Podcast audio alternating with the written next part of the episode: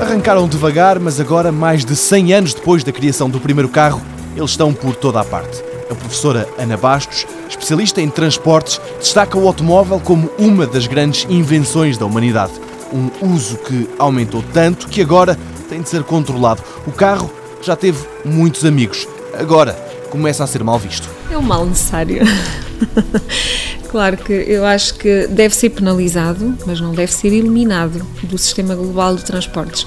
Há viagens que só podem ser feitas em automóvel e por isso é importante que a rede seja gerida a pensar também no automóvel privado.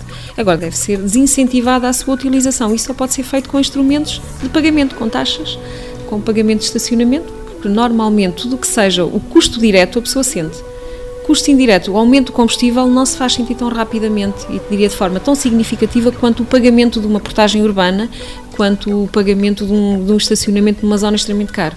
E não é só o pagamento, também é o condicionamento do tempo.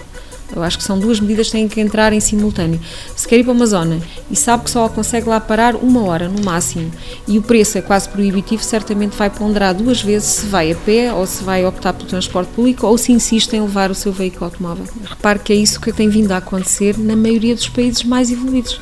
Se pensar no norte da Europa e mesmo ultimamente Estados Unidos, eh, Nova York em concreto, a Times Square já lá vai o tempo em que aquilo era só veículos. Hoje em dia ainda continua a ter muitos veículos, mas perdeu mais de metade da área, passou a ser meramente pedonal.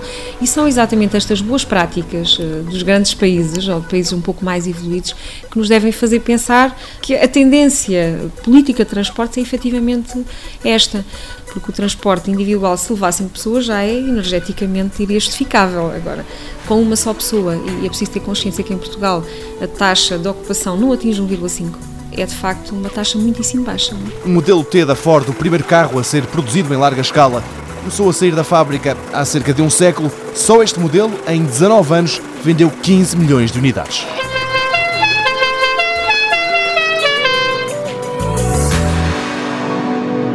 Mundo Novo, um programa do Concurso Nacional de Inovação BSTSF.